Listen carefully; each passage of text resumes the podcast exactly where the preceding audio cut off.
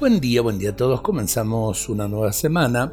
La vida de Madre Teresa y sus hijas, estamos hablando de Santa Teresa de Calcuta, es una permanente oración y la oración invade por completo todo su ser y obrar. Ella misma lo resume así. Debemos orar el trabajo, es decir, convertirlo en contemplación.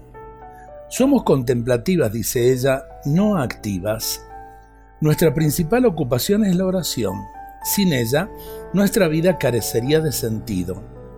Las hermanas son simples mujeres, pero son almas de oración.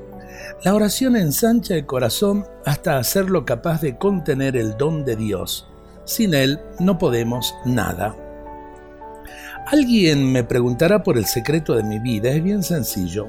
Oro y a través de mi oración trato de unirme a Cristo por amor. Orar a Cristo es amarlo, y amarlo significa cumplir sus palabras.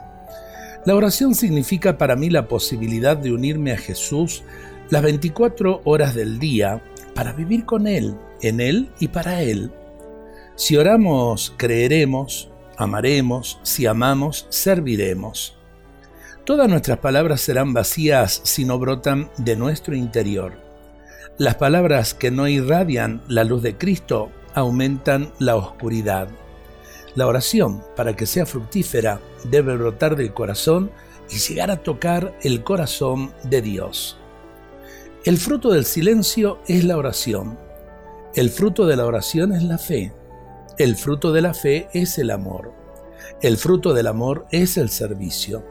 Y el fruto del servicio es la paz. Esa paz que todos buscamos, para cada uno de nosotros, para nuestras familias, para toda nuestra patria. Dios nos bendiga a todos en este día.